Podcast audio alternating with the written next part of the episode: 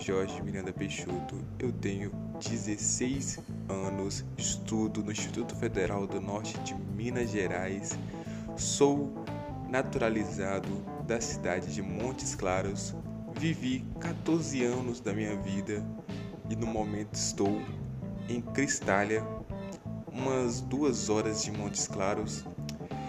E é só isso só, tá ligado? Só que aí tem que dar o tempo, os 45 segundos aqui. E eu não tenho muita coisa contar da minha vida não, tá ligado? Então nós estamos aqui, infelizmente, entendeu? Estamos aqui para contar nossa vida, minha vida. Não tem muita coisa na minha vida não. Eu nasci, vivi, tô quase morrendo. Aquele abraço.